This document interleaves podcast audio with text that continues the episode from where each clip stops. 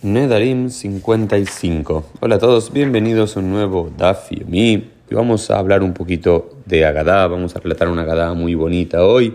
El contexto de esta Agadá tiene que ver con una Mishnah que aparece en la página 55a, que tiene que ver con aquel que hace una promesa de prohibirse el consumo de min atagan o min de dos formas similares de hablar de granos, qué tipo de granos uno tiene prohibido consumir, si tiene prohibido comer cualquier tipo de grano, cualquier tipo de producto eh, que surge de la tierra, o bien de los Hameshet Minetagan, de los tipos, cinco tipos de granos centrales de, de, la tierra de Israel, específicamente importantes en relación a Pesach y la, la matzah o el, o el Hametz. O el eh, sea como fuese, hay una discusión entre Raba y Rab Yosef. Yosef solía ser el maestro de Raba y al parecer una vez Raba no, no se creyó que tenía él todas las respuestas, sino le consultó a su maestro Rab Yosef o Rab Yosef no se sintió consultado y Rab Yosef se sintió ofendido y agredido por Raba.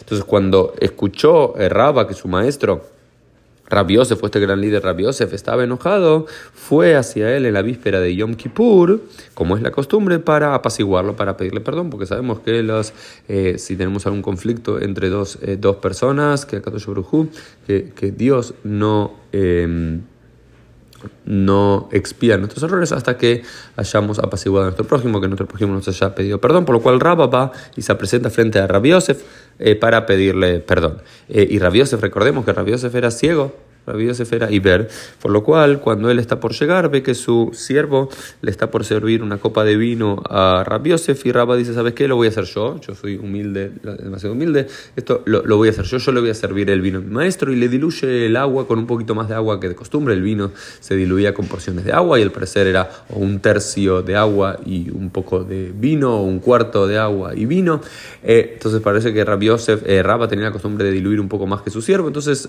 Rabbi Yosef descubre que en realidad el que le está diluyendo el vino era su estudiante, su amigo, su colega Rab.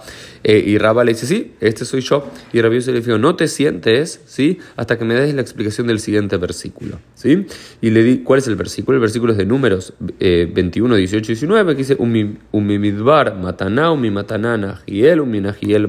Dice, son todos, todos temas de lugares, ¿sí? Desde el, em, el desierto hasta Mataná y de Mataná hasta Najiel Y de Nahaniel hasta Bamot. Pero parecer hay una explicación homilética que eh, Rabbi Yosef quería saber si Rabba la sabía, que tiene que en relación a la humildad y el poder pedir perdón. Y esta es la, eh, la, hermosa interpretación homilética que le hace eh, estando de pie frente a su maestro eh, Rabbi Yosef para dar una forma a través de este midrash, pedirle perdón por su arrogancia y por no haberle consultado al maestro. Y sí, Kivan Adam et Midbar, dice, estos, estos cuatro lugares, el Midbar, el desierto, la Mataná, el Nahaliel y el Bamot van a ser entendidos de forma humilítica por el significado de sus palabras. Entonces dice, cuando uno se hace a sí mismo un midbar, un desierto, dice, y se hace como inmenso, y se hace libre, y se hace humilde como el desierto, ahí tiene la capacidad de recibir la Torah como una mataná, como un regalo.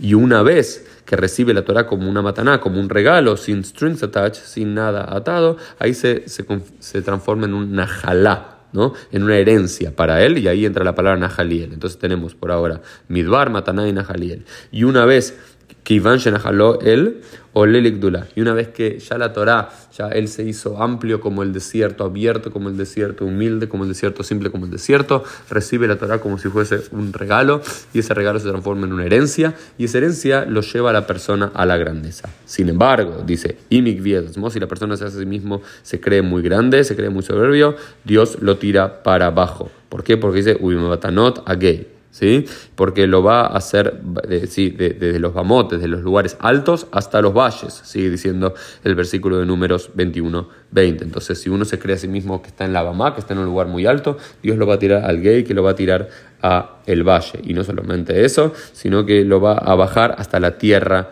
misma. Sin embargo, Beim Servo, dice Rabba, Akadosh Pero si la persona se arrepiente, Dios lo vuelve a ensalzar, Shenemar Kol y Nase. Dice que todo valle, dice el profeta Isaías 44, que todo valle será levantado. Kol y Nase. Entonces, toda persona que estaba en un lugar alto, se creyó mucho por saber mucho Torah o lo que fuese, eh, Dios lo tiró para abajo, pero si se arrepiente y, corrige sus caminos, Kol eh, y nace, ¿sí? Dios lo vuelve a exaltar. Entonces es una forma forma poética en la cual Raba le pide perdón a Rabbi Yosef por él haberse creído demasiado y no haberle consultado al maestro y no haber tenido la humildad suficiente de poner en dudas sus propios conocimientos a través de este hermoso Midrash.